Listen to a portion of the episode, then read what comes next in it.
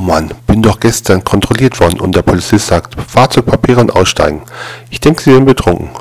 Herr Inspektor, ich versichere ich habe nichts getrunken. Okay, machen wir einen kleinen Test. Stellen Sie sich vor, Sie fahren im Dunkeln auf einer Straße. Da kommen Ihnen zwei Lichter entgegen. Was ist das? Ein Auto.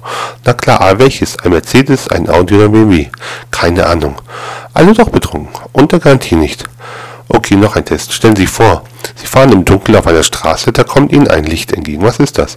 Ein Motorrad. Na klar, welches? Eine Honda, eine Kawasaki oder ein Harley? Keine Ahnung. Wie gesagt, betrunken. Ich wurde langsam sauer, deshalb wollte ich mal eine Gegenprobe machen. So, Inspektor, Gegenfrage. Es steht eine Frau am Straßenrand.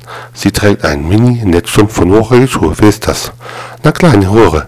Ja klar, welche? Ihre Tochter, Ihre Frau oder Ihre Mutter?